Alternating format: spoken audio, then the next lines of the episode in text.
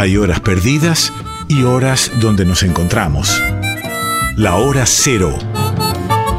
El programa de Gabriel Plaza y Guillermo Pintos en Folclórica 987.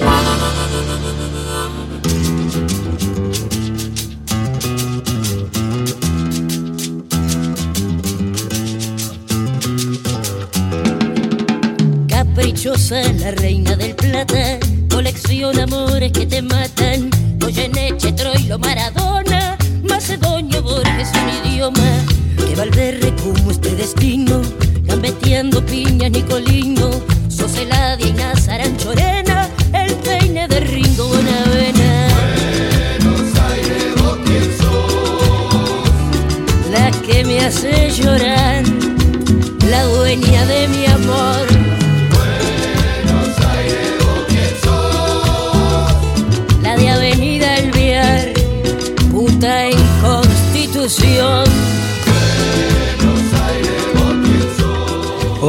noches, ¿cómo están todos ustedes? Esto es Hora Cero por Folclórica Nacional, un nuevo encuentro. Hoy con un programa muy especial. Mi nombre es Gabriel Plaza y ya lo recibo a Esteban Pintos. Guille, estamos de celebración hoy.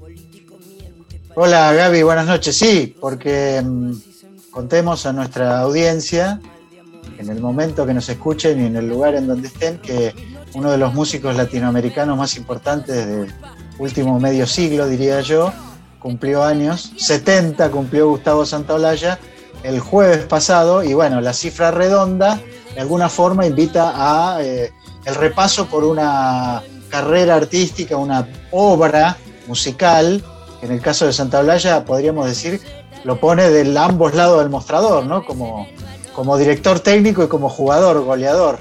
Así Totalmente. que bueno, el programa va específicamente sobre la vida y obra de Gustavo Santaolalla. Sí, Guille, porque eh, usando como excusa estos 70 años, nos pareció bien repasar su historia, pero no vamos a repasar esta historia solos, sino que justamente esta historia la vamos a repasar junto al mismo protagonista, junto a Gustavo Bien. Santaolalla. Estuvimos en una entrevista exclusiva, la primera que da realmente para un medio argentino, después de todo lo que fue eh, la- la- el lanzamiento de la serie Rompan Todo, que Sí. tiene un cariño muy especial por este programa. Es cierto, Lo conocemos es mucho a Gustavo, eh, hemos forjado una relación profesional de, de- de entrevistador y entrevistado a lo largo de los años, ambos, con, eh, a, a los dos nos ha pasado eso. Y la verdad que tuvo una gentileza enorme de tener, eh, tuvimos dos entrevistas eh, por Zoom de él estando en su casa en Los Ángeles y donde se prestó a esta idea de recorrer su historia junto a nosotros en hora cero. Y hoy el programa va a ser enteramente dedicado y, y algunos que quizás no conocen, hoy se van a dar cuenta lo que significa este músico y productor, las cosas que ha hecho increíbles, fundantes dentro de la música popular, pero además la huella que han dejado todas esas cosas Eh, que... ¿Qué te parece? Y ¿Qué bueno, si parece? querés vamos para la primera perlita, que Dale, quizás muchos la dale. conocen, eh, pero que nos viene bien para entrar en el universo de Gustavo Santolaya. Compartimos con ustedes Mañana Campestre de Arcoiris.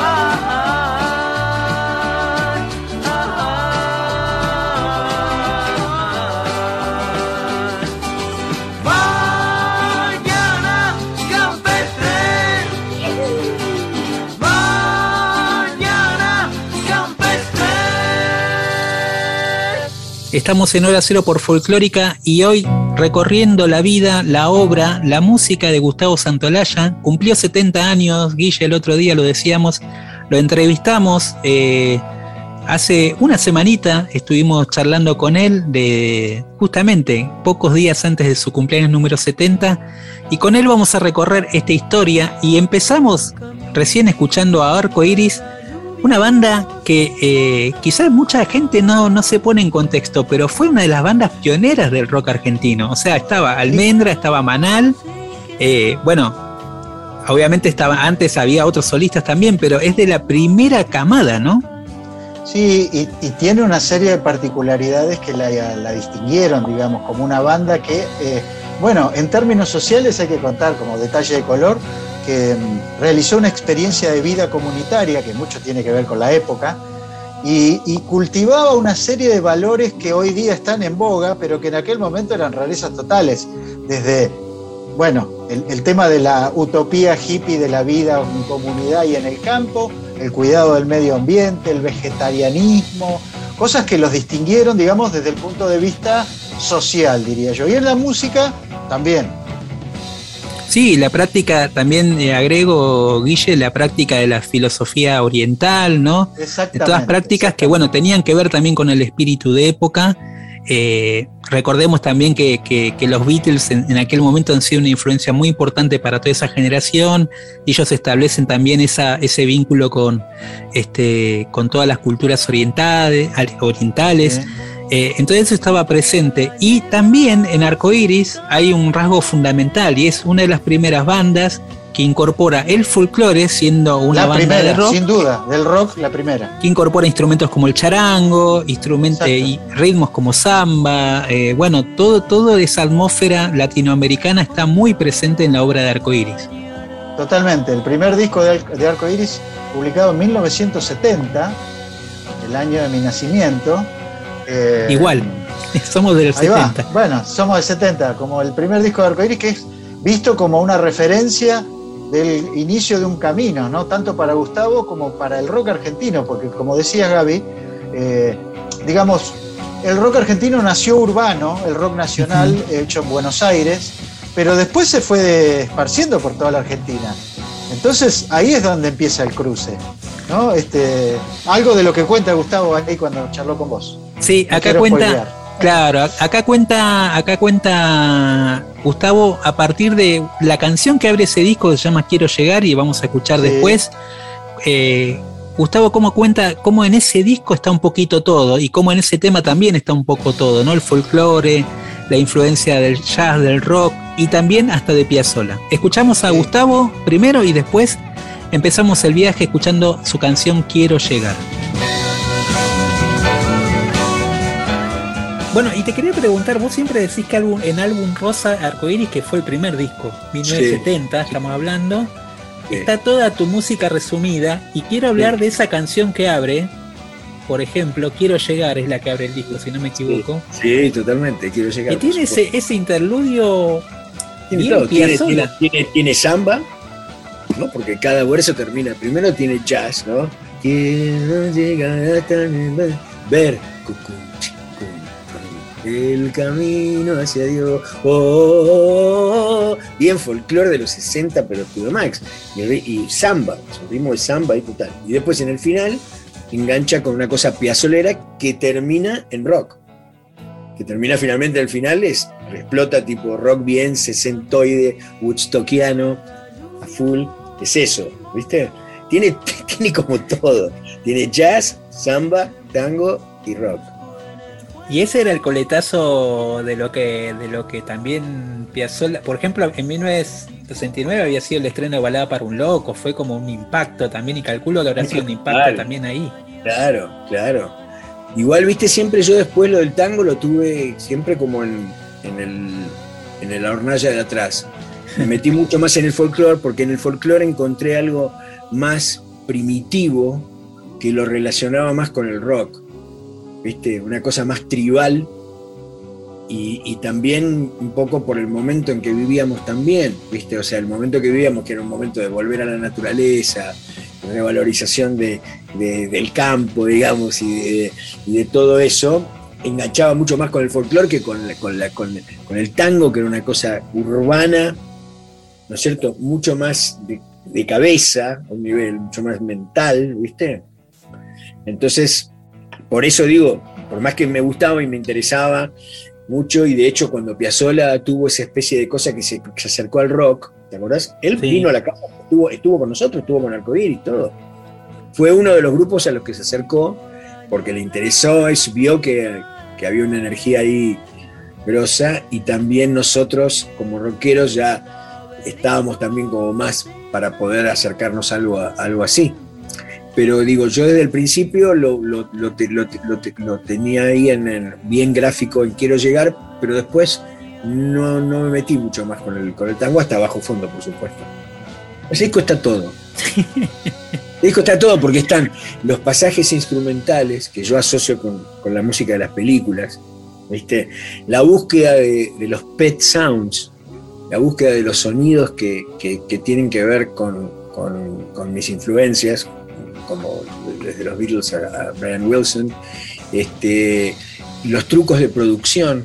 Yo, por ejemplo, en, en Y una flor, el pastito, grabé una guitarra eléctrica ya arriba con un transporte, o sea que ya estaba mm, bastante más aguda de registro, la grabé a la mitad de velocidad y pasándola después a la velocidad normal quedó como una especie de clavecín, que es el clavecín, que es el tipo clavecín que se escucha.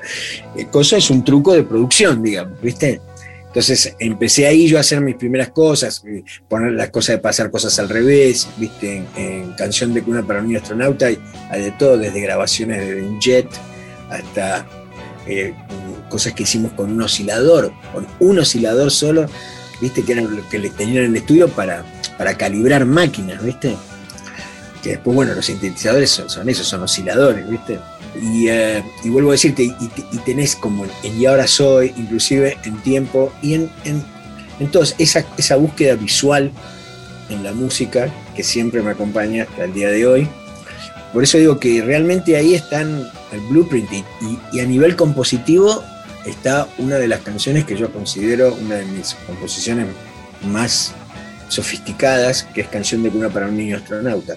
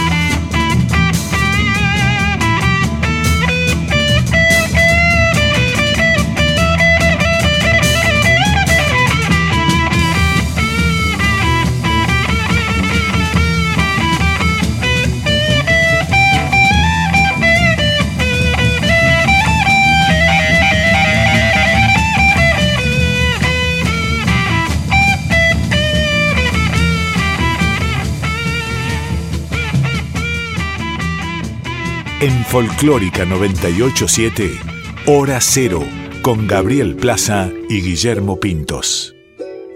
Estamos en Hora Cero por Folclórica Nacional, hoy especial dedicado a Gustavo Santalaya en su cumpleaños número 70, Guille. Eh, escuchábamos recién al grupo Arcoiris, como decías vos, también grupo pionero en esta idea de fusionar el folclore, de buscar en la identidad latinoamericana. Y en esta nota fue una nota larguísima, Guille, que charlamos, tuvimos la oportunidad de charlar dos veces, eh, dos largas charlas, y él me contaba que además eh, e-, él hizo todo un trabajo de irse a los lugares, ¿no? De, además que Arcoíris fue muy popular y, giró, eh, tocó en el ingenio, en un ingenio azucarero en Ledesma, tocaba en Cutralcó, después se fueron a, a se fueron a La Quebrada, se fueron a meter un poco en toda esa cosmovisión andina, eh, que después se va a ver, sin, duda, toda esa identidad se va a ver reflejada a lo largo de su vida. Sí, pero cuando que Gustavo, al momento de, integrar Arcoiris, era muy joven, eh, muy joven. muy, eh, muy, muy, muy. Menos de 20 años tenía. sí, yo creo que estaba en 18 años. Él me dijo, cuando yo me fui a vivir a la, casa de, de, la comunitaria Arcoiris, tenía 18 años ya había compuesto antes, o sea que a los 17 ya había compuesto. Eh, de hecho, la primera canción que escucha, el primer corte que, saca eh, Arcoiris y, que, él lo escucha estando en el programa En Modar de la Noche. Él estaba en su casa, me dice, con la espica debajo de la almohada y ahí escuchó su primer tema una, eh, publicado y, la primera vez que, sonaba en la radio. Y él al otro día se tenía que ir al colegio. O sea que. En su, casa de Ciudad Jardín. Yo conocí esa casa y conocí a su mamá, que era un personaje. Orfel, increíble. Increíble. Después vamos a hablar un poquito de, esa historia también, Guille. Pero bueno, el camino que emprendió ahí con, con Arcoiris, que, que ya emprende un camino como productor, lo continúa cuando llega. Ellos daban clases eh, de música porque para solventarse, digamos, y a una de esas clases llegó una persona muy particular. Claro, llegó un santafesino que tenía, que era empleado de la compañía telefónica de ese momento, este, un gringo santafesino llamado Raúl Alberto Gieco León, y bueno, lo cuenta en el documental, creo, en Rompan Todo, ¿no? Esto que Gustavo le, hace tocar unas canciones, se ponen a tocar y le dice, no, flaco, yo no te tengo que enseñar, yo te quiero producir un disco. Y bueno, digamos, también está esta historia de que la gente identifica, o por lo menos hay una idea de que Santolaya es un gran productor de los 90, ¿no? De Dividido, Café Tacuba y todo lo que vino. Y en realidad Gustavo es el productor del primer disco de León Gieco, nada más y nada menos. Un disco publicado en 1973 nada más y nada menos que en marzo. Quiero decir, aquellos memoriosos, personas mayores como nosotros, van a recordar que en marzo del 73 se celebraron las elecciones que determinaron el triunfo de eh, Alberto de Cámpora. Con lo cual Argentina vivía un momento de agitación política muy grande y ahí aparece un disco de un muchacho rubio, de pelo largo y barba, que, bueno, tenía sus canciones folk, que emulaba a Dylan, ¿no? Un poco también. A Dylan y a, Neil Young, ¿no? Yo ayer te digo, Gaby, empecé a escuchar de nuevo el disco, el primer disco de León, que tiene grandes, grandes canciones, ¿no? Tiene este sí, muy caballos blancos, hombres de hierro, y este, la que vamos a escuchar, ¿no? Este, y hay una gran influencia del folk con armónica, que lo emparenta obviamente con Bob Dylan y Neil Young. Escuchamos entonces en El País de la Libertad eh, primer disco de León Gieco producido por Santa Blaya en este viaje dedicado a este músico, compositor y productor argentino.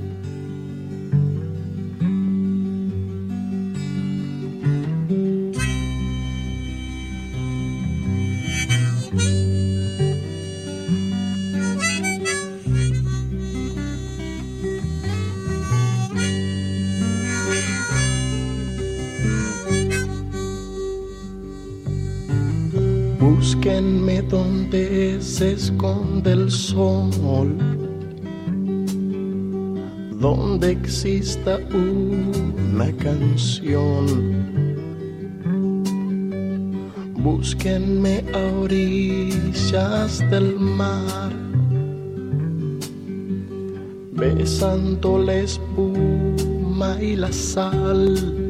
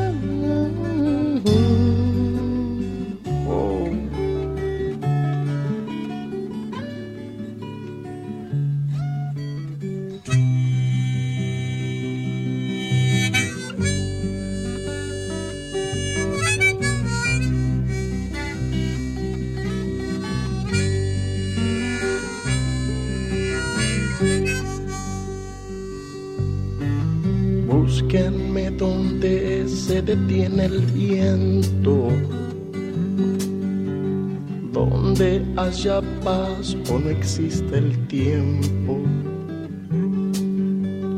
donde el sol seca las lágrimas de las nubes en las mañanas.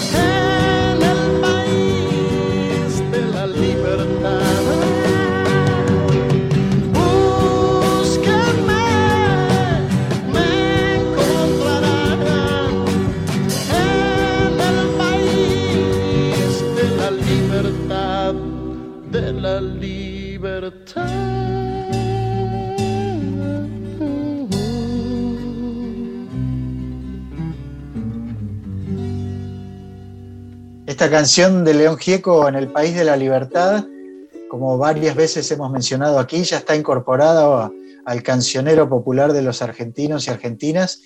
Eh, tengo la idea y creo recordar, porque ahora mis hijos ya son un poco más grandes, que en la primaria incluso en el jardín la han cantado.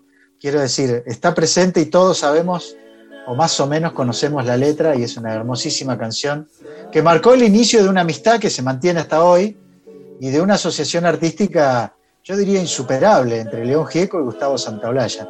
Sí, sin duda. Hay, una hermandad ahí eh, musical que, por suerte se mantiene hasta hoy, pero creo que parte de, esa hermandad musical sin duda se afianzó y encontró, creo yo, eh, el momento, el momento culmine, o por así decirlo, el mejor momento de esa relación cuando hicieron un disco que hoy, visto a la distancia, realmente toma unas dimensiones de épica total. Revolucionario, revolucionario. revolucionario como se lo mire, eh, que fue de Ushuaia a la Quiaca, Guille, que fue el, otro trabajo donde, donde Gustavo se vuelve otra vez productor y cambia la visión un poco de, de León en, cuanto a, lo que él quería hacer, que, él en principio quería grabar con otros músicos después de una gira que había venido, quería grabar con otros músicos de folclore y, ahí eh, Santolaya le da vuelta un poco la, este, la idea es, che, pero ¿por qué no vamos a grabar a donde están esos músicos? Y ahí cambia La visión, ¿no?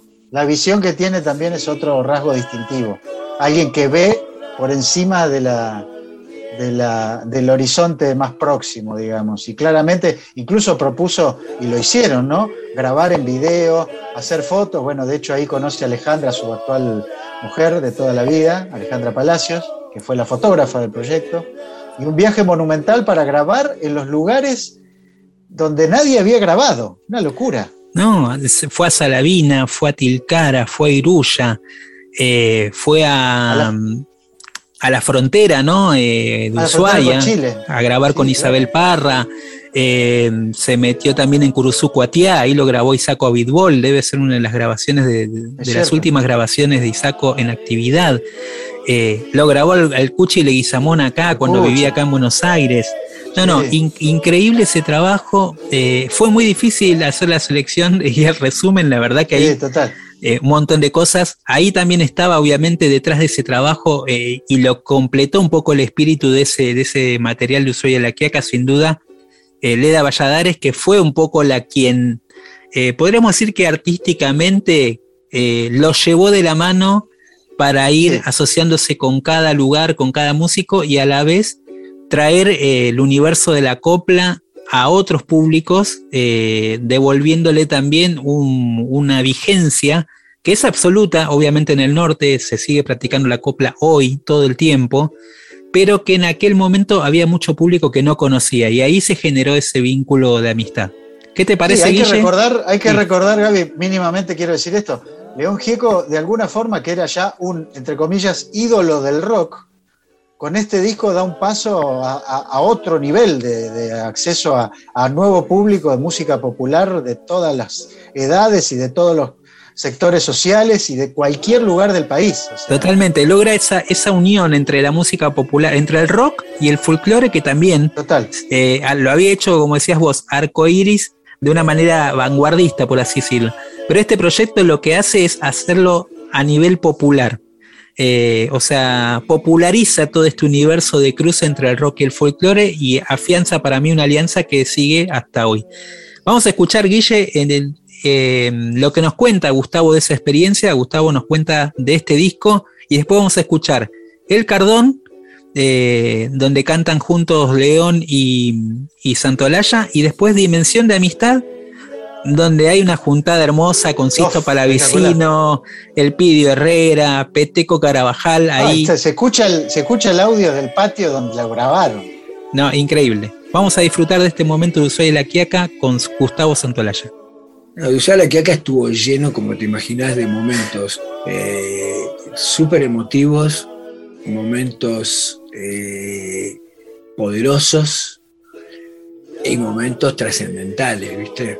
O sea, eh, desde, el, desde el tipo que totalmente borracho que pasó todo el día con nosotros en la Maicha, jangueando con nosotros mientras grabábamos a Melchor Ábalos y, y estábamos este, con Jerónima también se queda grabando y qué sé yo, cosas distintas y bailando y charlando y tocando y qué sé yo. Y cuando terminó el día de filmación y todo, con este tipo que cuenta en el, porque lo entrevistamos también, de que él tocaba con un violín de lata, que el viejo le había hecho con las cuerdas que le habían hecho con los frenos de la bicicleta, eh, todo eso. O sea que el tipo participó realmente del cosa y estuvo ahí, estaba con un pedo saino desde la mañana, todo el día, Hasta que al final, cuando volvíamos en el micro, que nos pidieron, porque volvíamos en la quebrada, viste cómo es la quebrada, que está un pueblito al lado del otro, entonces si vas de, estás yendo a poner, no sé, de, de, Humahuaca para Tilcara o, viceversa, este, siempre puedes decir, che, me, dejas acá en tal lado y vas y se van bajando. Entonces nos pidieron todos, bueno, le dimos un, un ride, como se dice acá, a, casi todos los que estaban ahí con nosotros. Como se dice Entonces, bueno, cuando subimos al micro, que empezamos a hablar, y, y ahí en un momento eh, León empezó a pelar unas fotos, esas fotos que todos los artistas en Argentina hacíamos y que llevábamos a los shows, es lo que yo te decía, llevábamos fotos que siempre autografiábamos y se le daban todo, ¿no? Entonces saca las fotos, ¿eh? Cuando el tipo se dio cuenta que era León Gieco, después de todo el día haber estado con nosotros, ahí se dio cuenta que había estado con León Gieco todo el día y no lo podía creer, ¿entendés? Eso, de esos momentos así graciosos hasta un momento lo que fue el, lo del canto colectivo, con los 1500 pibes, ¿viste? Cantando con, no sé, 40 cajas. Que realmente una cosa totalmente, un invento, una creación de Leda Valladares, ¿viste? Que Leda era un artista mayor, ¿viste? No solamente una recopiladora, una gran compositora con canciones totalmente zarpadas, ¿viste? Y con experimentaciones como las que hacían el Sigmat con cintas, ¿viste? Eh, y hasta cosas como trascendentales, como fue en un momento estar grabando a, Jerónima Sequeda en la ruina de los Quilmes, y viste cómo son, eh, cómo es un poco el tema de las coplas, ¿no? Que primero, primero las dicen y después las cantan, ¿viste? Así todo cantando, bueno y todo, ¿no?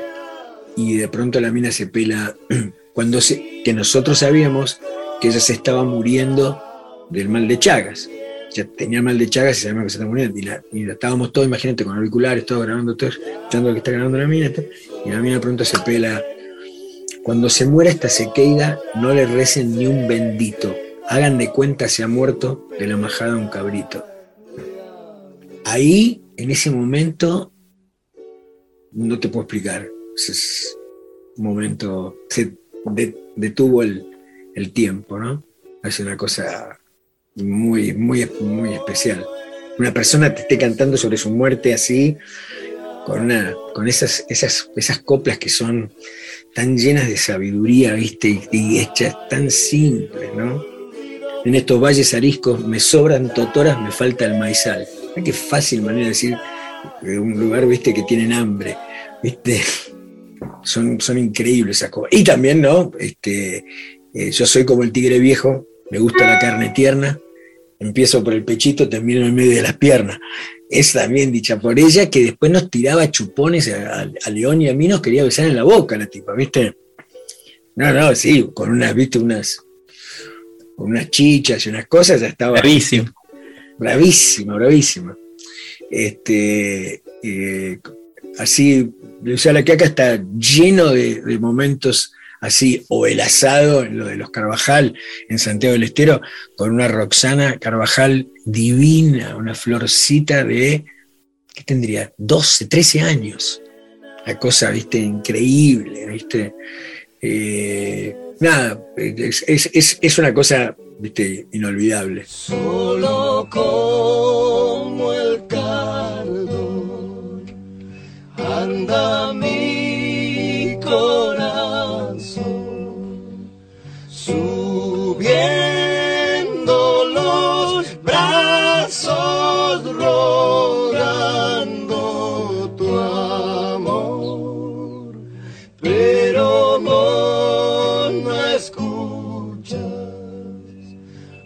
palomita torcas, alguna vez vienes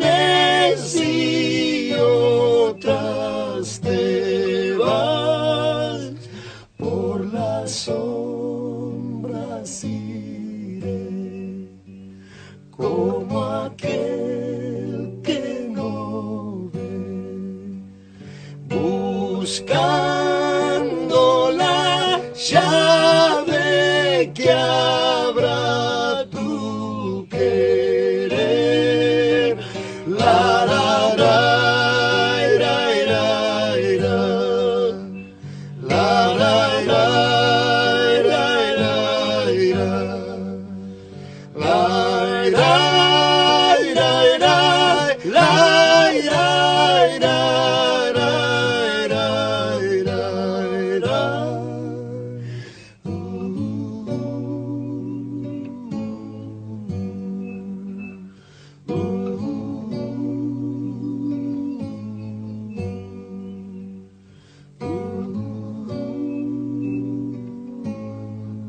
Mañana es mejor. Hora cero. Todo lo nuevo.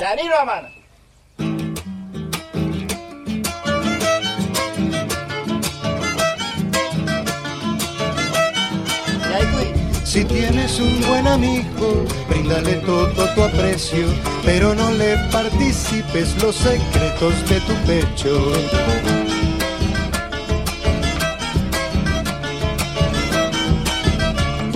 La amistad vale tanto, no hay quien le da la empollera, que está el más amigo afloja cuando el amor se entreguera.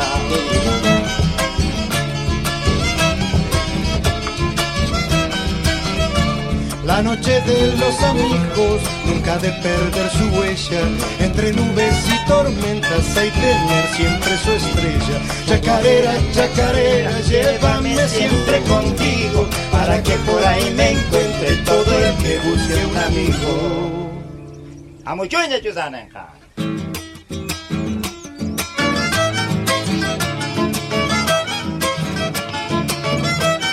Charín. Hay amigos muy amigos, nacidos entre alegrías, entre copas calaveras donde se marcha lombría.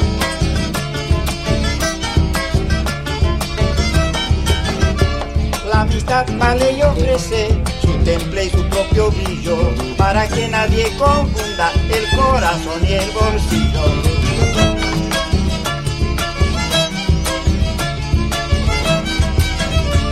Hay amigos como el árbol que solo amores arraigan, castigados por el tiempo, más brindan flores y vainas. Chacarera, chacarera, llévame siempre contigo, para que por ahí me encuentre todo En hora cero estamos celebrando la vida y obra de Gustavo Santaolalla con sus flamantes y muy vitales 70 años. Em, y llega un momento también de, encontrar como otra beta que finalmente le condujo a, bueno, a ganar premios Oscar, entre otras cosas, ser el único músico que repitió un premio Oscar eh, por, dos veces, un, logro increíble, ¿no? Em, y vamos a un disco solista de Gustavo del 98, en donde el protagonista es un instrumento en particular, y por eso lleva el título que lleva el disco, ¿no?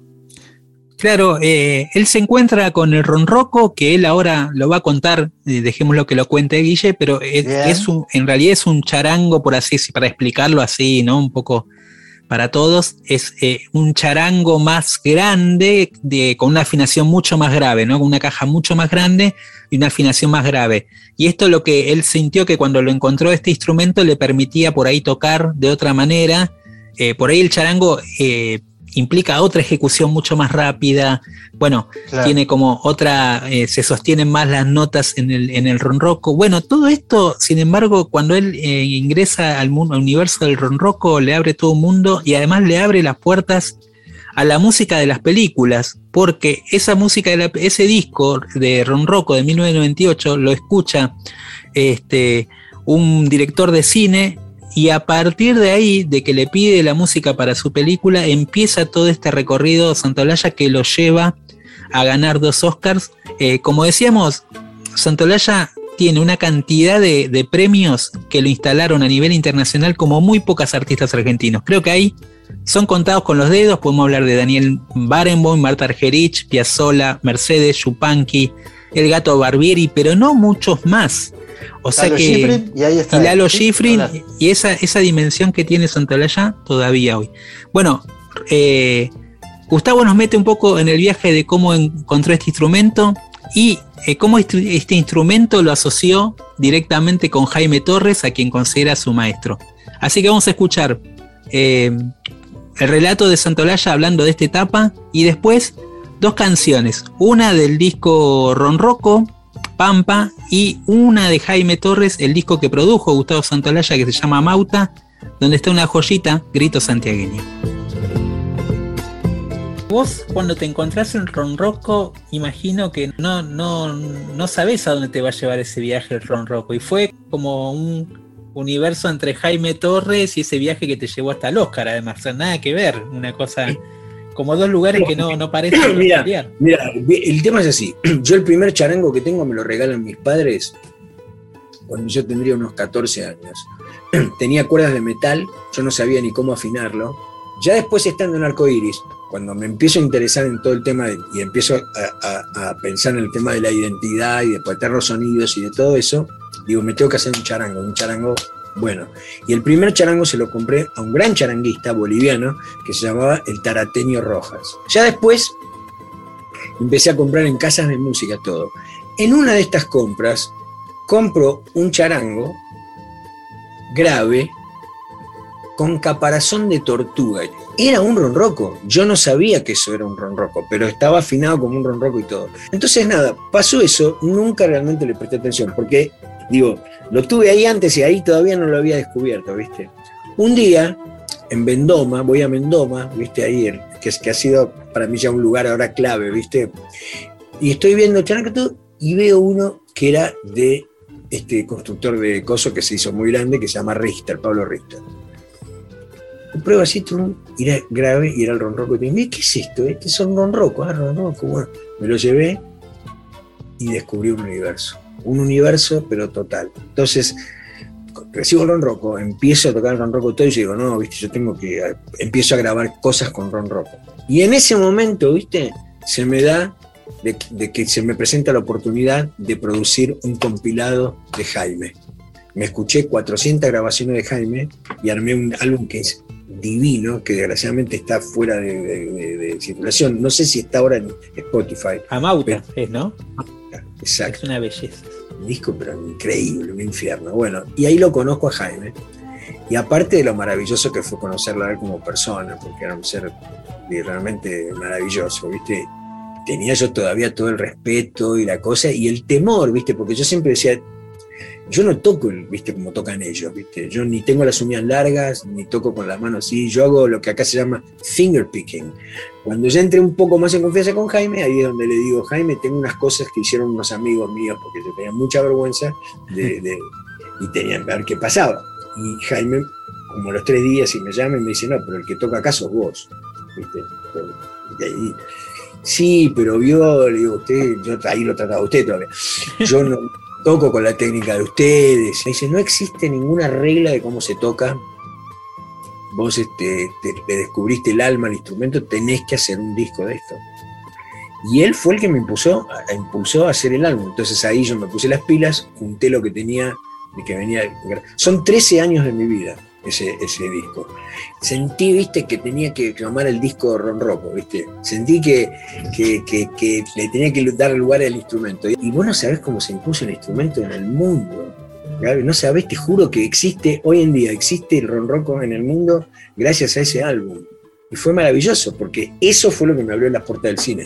Y es un instrumento, cuando yo digo, ¿qué instrumento? ¿Cuáles son tus instrumentos? Yo digo guitarra y ronroco, porque realmente lo siento como un instrumento eh, mío, ¿viste? Y siento que encontré algo en el instrumento que es muy personal, muy, ¿viste? No sé, hay algo ahí.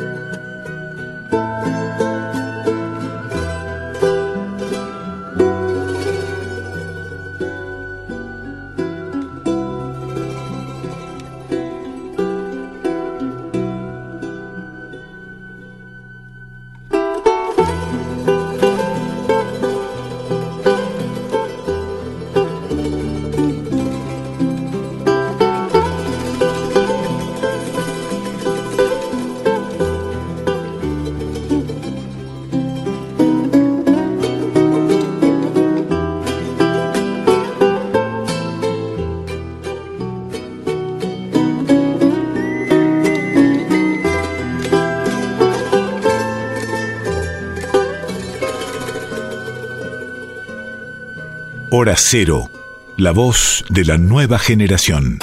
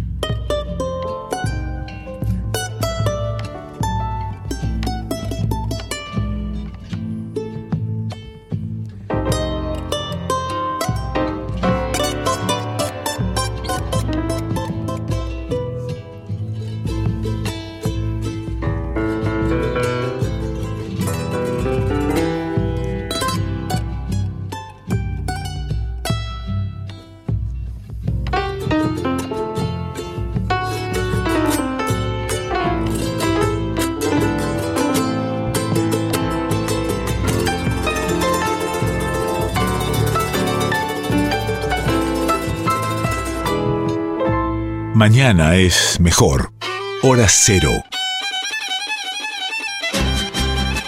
Estamos en Hora Cero por Folclórica Nacional, eh, recorriendo esta entrevista exclusiva que tuvimos con Gustavo Santolaya hace unos días en su casa de Los Ángeles. Y, Guille, llegamos a un momento que creo que, también, así como, como el descubrimiento del ronroco le abrió las puertas a la música de cine, también hay que destacar que en paralelo, en los años 90 y sobre todo mediados de los 90 y 2000, eh, bueno, él con el sello o con la productora Surco que, fundó junto a Aníbal Kerpel, crearon una marca de alguna manera, una marca de identidad para toda la movida del rock latino y, de hecho parte de esa, de esa influencia orquestando un poco la producción de discos memorables dentro de lo que es el mapa del rock latino, eh, se vio después en la serie Rompan Todo, que se estrenó el año pasado, creo, ¿no? Ya en, Netflix. Sí, el año pasado. Eh, pero, pero bueno, un, momento, creo, una etapa impresionante dentro de la vida de, Gustavo, ¿no?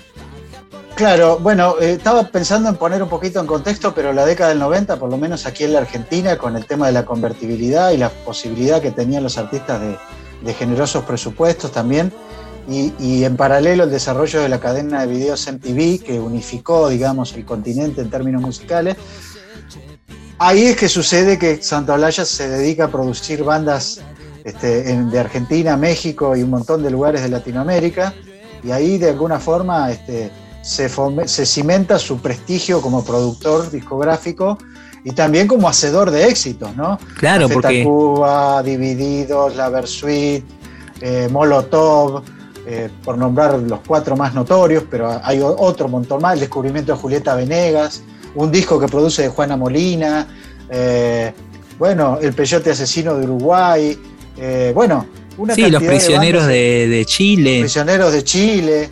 Este, bueno, ahí se, arma un poco esta bola de rock latino que está reflejado en el documental este que tanta polémica generó con... Sentemos posición, Guille, sentemos posición. Nosotros acá estamos, digo, yo estoy claramente, no digo a favor, sino que, es un documental que realmente fue necesario eh, porque nadie había eh, pensado en esta idea de relacionar la movida del rock en toda América Latina con lo que estaba pasando en la realidad social rock. A mí me parece que eso fue un hallazgo del documental. Y después todas las otras cosas que se dijeron alrededor del documental, realmente yo no estoy de acuerdo en el sentido de ah. que eh, el protagonismo de Santa Olalla tiene que ver directamente con la cantidad de cosas que hizo Santa Olalla. O sea, y hoy lo, estamos reflejando un poquito, ¿no? O sea, es como, discutirle a Messi, era como discutirle a Messi cuando cuando, bueno, no, no juega bien en la selección, no sé qué pasa, mejor jugador del mundo, bueno. Eh, también ocurrió, bueno, en una época particular, ¿no? Con, mucha gente encerrada en sus hogares. Este, y esta cosa de que las redes sociales fabrican un microclima por el cual todo se critica, de todo se burla, de todo se encuentra el defecto, digamos, y en general la mayoría de los mortales no llegamos ni a los talones de Santolaya, digámoslo. Entonces hablar desde el sillón de casa, así como tampoco se puede opinar si un jugador, caso Messi, tiene que definir de una manera u otra con el pie izquierdo, es lo mismo. Pero bueno, somos... dejemos al que sabe, ¿no? bueno, somos opinólogos profesionales. Ahí va. pero, pero bueno, vamos a, un poco a contar... Eh, un poco acá Santalaya nos cuenta su visión como productor, un poco la clave de cómo él piensa estos discos, de cómo se asocia a los artistas que se asocia.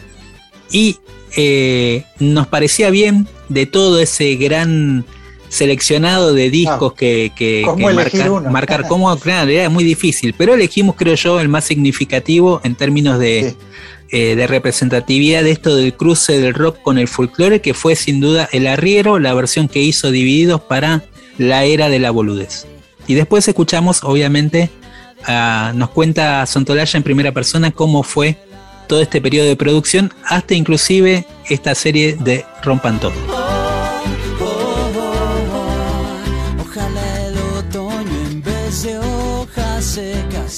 Así como, como encontraste ese sonido, le encontraste vos ese alma, ese instrumento, pensaba que a la, a la a la producción, a la forma de producir, le encontraste también un alma, un algo que decir. ¿Qué sería? ¿Un modo de trabajar? ¿Un sonido? ¿Un qué? Todo. Yo creo que es todo. Es un sonido acorde a cada grupo.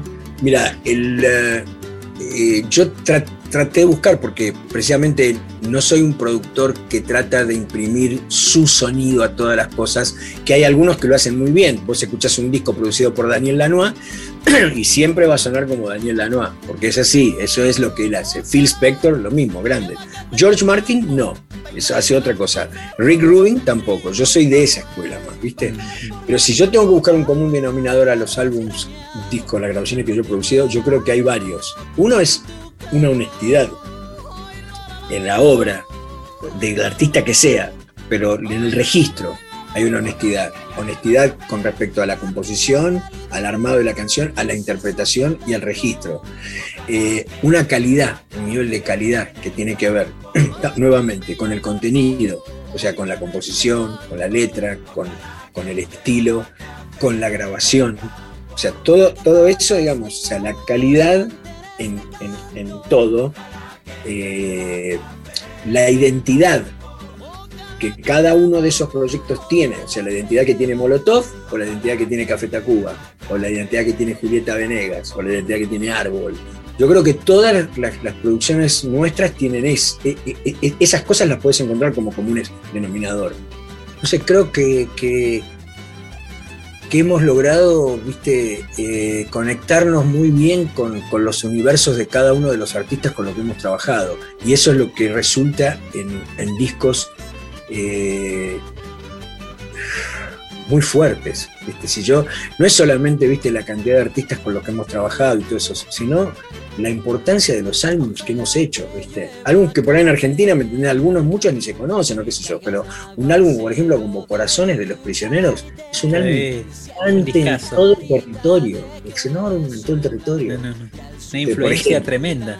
Eso, la era de la boludez este, libertinaje, este, o sea, me, empecé de, bichos y flores, este, chapuzongs, eh, no sé, ¿entendés? Que son como discos, ¿viste?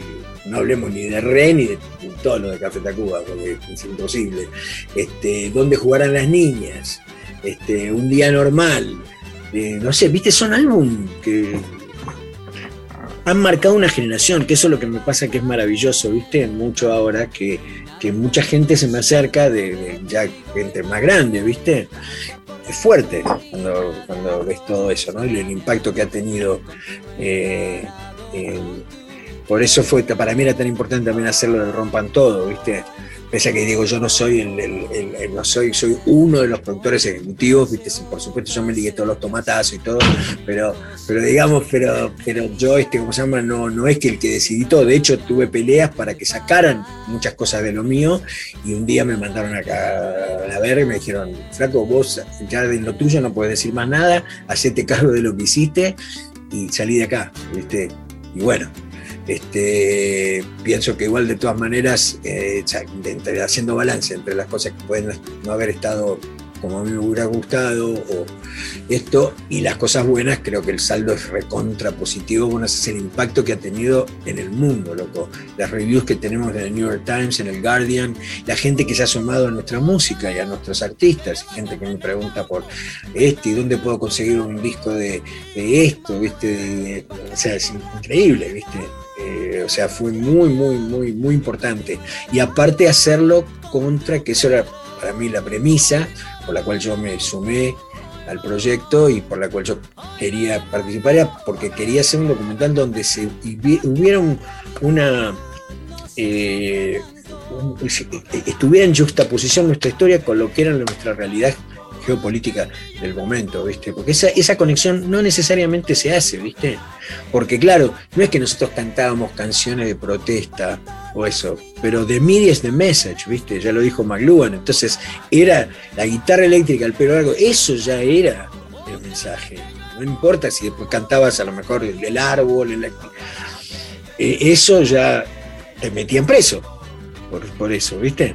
Entonces, este, creo que era re importante y ver también en los momentos en donde uno no pensaba regionalmente, cosa que yo por quizás por mi, formación, por, todo lo que fuera, sí ya lo tenía, porque no nos olvidemos que también es, la, así como estaban los bichos y todo, estaba el Che también, ¿no?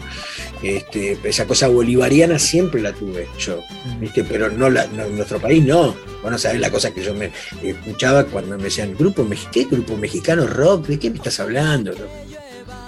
Yo le decía, no, loco, vas a ver, ¿viste? Bueno, este, ver, cuando ves los paralelos de las historias de lo que estaba pasando en Argentina, con lo que estaba pasando en Chile, con lo que estaba pasando en México, ¿viste? en Tlatelolco, con los estudiantes, con la prohibición del rock, con esto, empezás a ver que hay toda una conexión y que en realidad todo ese movimiento tiene una identidad muy fuerte, más allá del estilo que haga cada uno y de los países de donde venga.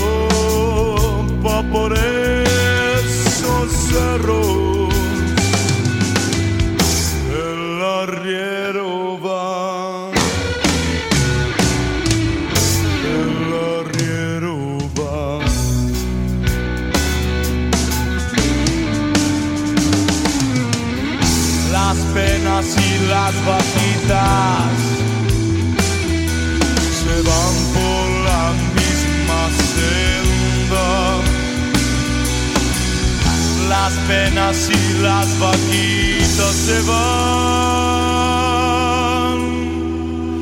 por la misma senda.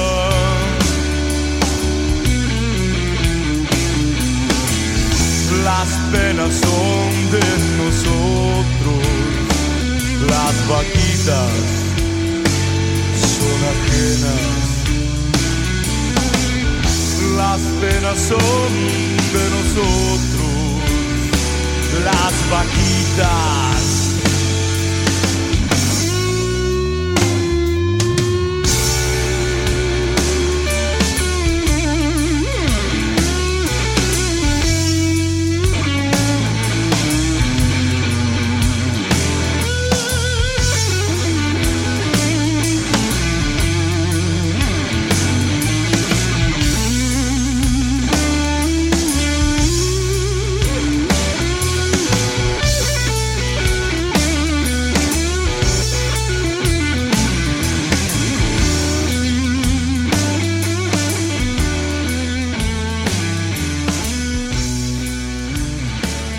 Hora cero, porque en algún lugar, a esta hora, alguien está creando nueva música.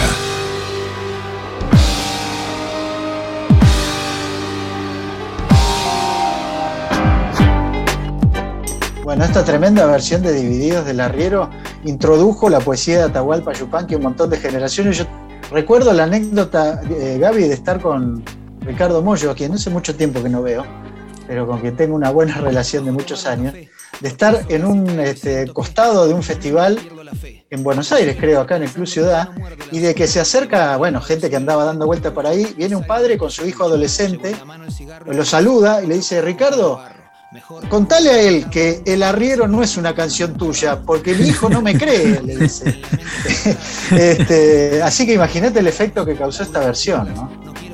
Bueno, y así como, como hizo esos cruces eh, eh, en- con la identidad en los cuales él estuvo involucrado, obviamente cada, él lo decía, ¿no? En, en- en el audio, cada artista obviamente tenía su eh, su diamante para mostrar en ese momento y lo que hizo Claro. simplemente Santolaya fue dejarlo salir, quizás. Sí, ¿no? Que es su visión un poco como mejor, Sí, no mejorar, no inmiscuirse mucho, sino mostrar todo lo que ese artista tiene. Y ese es un poco su trabajo. Eh, y ese trabajo con la identidad, que, que es un poco la marca de agua de Santolaya a lo largo de todo su recorrido, se vio en dos proyectos muy diferentes. Uno fue Café de los Maestros, un disco precioso también, Increíble, sí, eh, increíble. que por ahí dialogaba un poco en lo que fue la época de, re- de reivindicación de viejas figuras de antaño como, como Buenavista Social Club, ¿no? El disco que había producido Ray Cooder. Dialoga Sí. también eh, porque es de época más o menos. Sí, Eh, sí. En ese disco estaba Alberto Podestá, estaba Leopoldo Federico, Horacio Salgán, Chula Clausi, Atilio Estampone, bueno, un, un seleccionado de figuras del tango tradicional. Oscar Eh, Ferrari, déjame nombrar lo que era el cantante favorito de mi vieja. Oscar Ferrari, otro, un un maravilloso. Gente que, que- que grabó por última vez, Gaby. La mayoría, la gran mayoría. Sí. Sí, sí, sí, totalmente. Eh, ese disco que recomendamos volver a escucharlo una y otra vez porque es maravilloso. Está la versión que abre eh, el disco, que es de Carlitos García con la orquesta de Carlos García, es delicioso. Bueno, una belleza ese, ese material que incluso fue presentado en el Teatro Colón, eh, recuerdo Guille. Y de, ahí, y de ahí, en paralelo, a también trabajar con su proyecto eh, junto a Juan Campodónico, la creación de una banda, por así decirlo, que se llamó Bajo Fondo, un colectivo rioplatense que reúne artistas, músicos argentinos y uruguayos, donde está Luciano Superville, Adrián Sosa, Gabriel Casacuberta, eh, Campodónico mismo y Santolaya y Javier Casalla. Bueno, todos ellos forman ese colectivo, Ibero Loza también, perdón, eh, forman ese colectivo rioplatense que continúa hasta hoy, o sea, de la tradición a la, vanguardia también, porque ellos hicieron un, trabajo de cruce primero con, con, los beats y con la electrónica, y la banda fue expandiendo su universo hasta involucrar también la música del rock, la psicodelia, la psicodelia, el folclore también. Y de hecho me contó Santolaya en esta nota, Guille, que en breve salió una, bueno, hace poco salió un single con Natalia Oreiro del tema para bailar, que lo pusimos acá en el programa, y a fin de año sale un tema nuevo junto a ICA, eh, un rapero de, esta escena, digamos, que surgió en, los últimos años, de ahí del quinto escalón, eh, que dice que es un bombazo, que, bueno, y yo le creo porque realmente esa combinación entre ICA y bajo fondo creo que va a traer eh, un, lindo, un lindo momento. Así que escuchamos, Guille, si te parece, elegimos dos tracks para mostrar estos dos momentos de Santa Olaya, tanto en el Café de los Maestros como bajo, bajo fondo. Eh, Gustavo cantando junto a Lágrimas Ríos, el balsecito Un cielo para los dos, y después escuchamos El mareo de bajo fondo junto a Gustavo Cerati.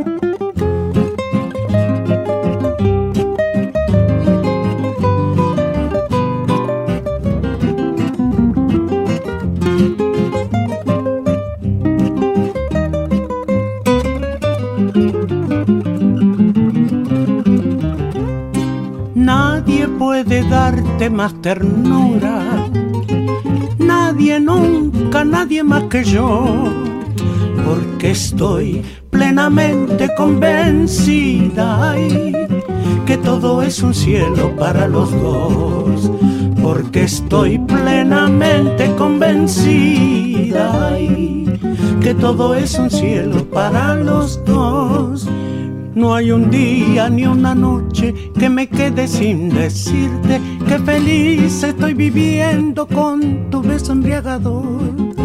Mi madrecita santa te idolatra, te bendice al saber que su hija buena encontró su verdadero amor. Mi madrecita santa te idolatra, te bendice al saber que su hija buena encontró su verdadero amor.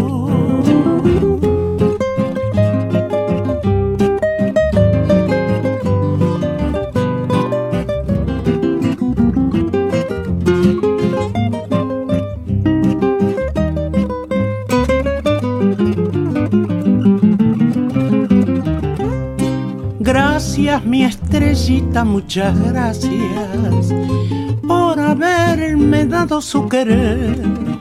Un querer tan sincero y tan profundo, ay, que guardo en lo más hondo de mi ser. Un querer tan sincero y tan profundo, ay, que guardo en lo más hondo de mi ser no hay un día ni una noche que me quede sin decirte que feliz estoy viviendo con tu beso embriagador. Mi madrecita santa te idolatra, te bendice al saber que su hija buena encontró su verdadero amor. Mi madrecita santa te idolatra, te bendice al saber que su hija buena encontró su verdadero amor. Estás escuchando Hora Cero con Gabriel Plaza y Guillermo Pintos.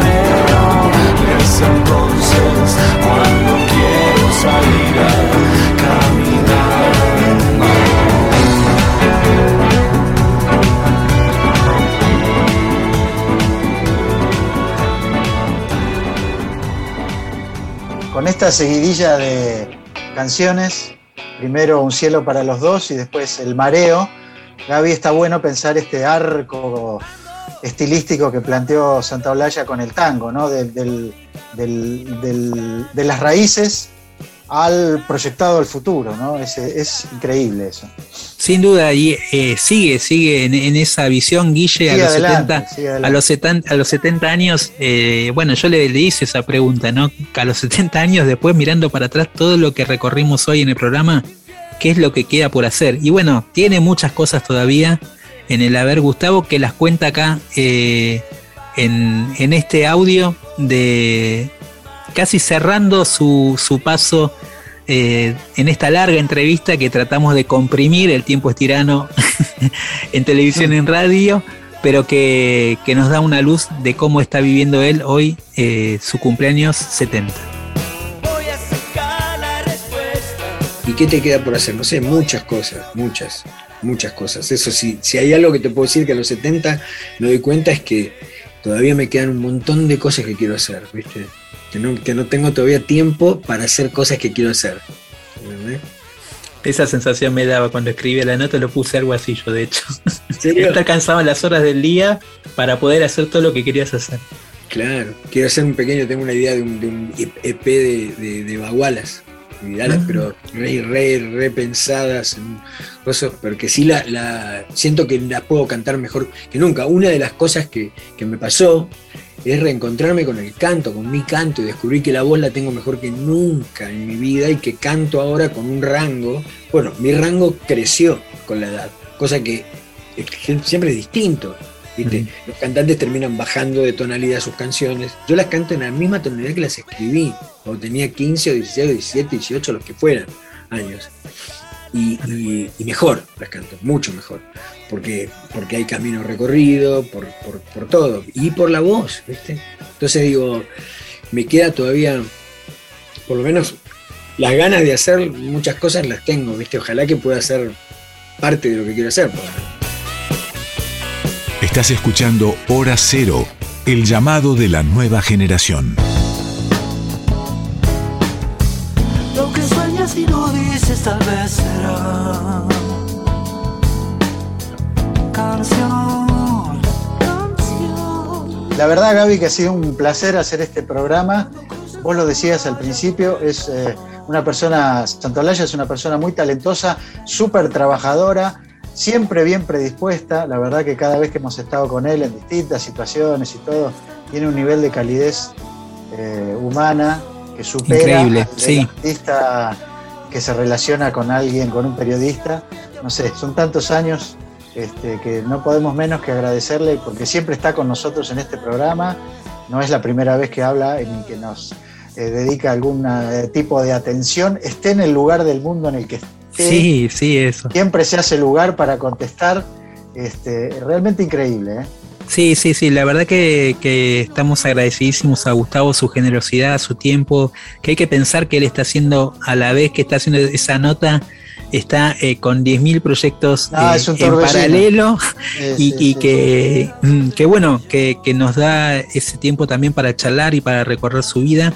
Y, y Guille, cuando pensábamos este programa, decías vos también, ¿no? del disco Raconto, que fue el último disco que, editó él como solista, y de hecho que, le dio como una proyección, eh, una, dio como un, volvió a recuperar su carrera como solista también. Bueno, es, un disco, claro, es un disco y una gira que de, alguna forma lo puso de nuevo a, sentirse vivo, ¿no? Después del momento de, de salud que atravesó.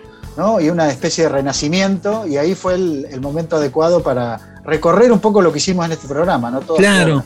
Y ahora eh, está de gira, va, empieza una gira en España ahora en septiembre. Está produciendo, bueno, más música, se viene eh, mucha más música, como decíamos. Pero para, para, despedirnos, para saludar a toda nuestra audiencia, a todos los que nos escucharon y acompañaron en el día de hoy, los vamos a dejar con Sudamérica, una obra eh, que Santa Blaya recuerda que fue la última pieza que escuchó su padre antes de fallecer, porque falleció muy joven cuando tenía Santolaya 20 años. Y, bueno, pero él se quedó tranquilo porque su padre pudo verlo, eh, escuchar esta canción en vivo en el Estadio River en, el año 1972. Así que con esta canción de Santolaya y la versión con el proyecto del discográfico Raconto, nos despedimos, los esperamos el martes que viene a las 23. Esto fue Hora Cero, saludamos a Flavia Ángelo, a todo el equipo de Radio Nacional y de Folclórica. Quédense en el aire de Folclórica.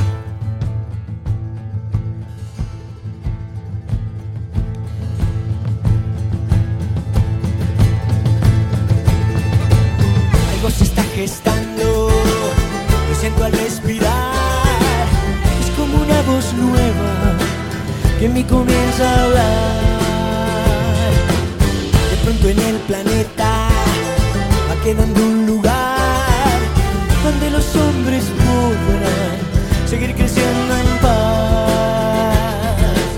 Con su selva y su pampa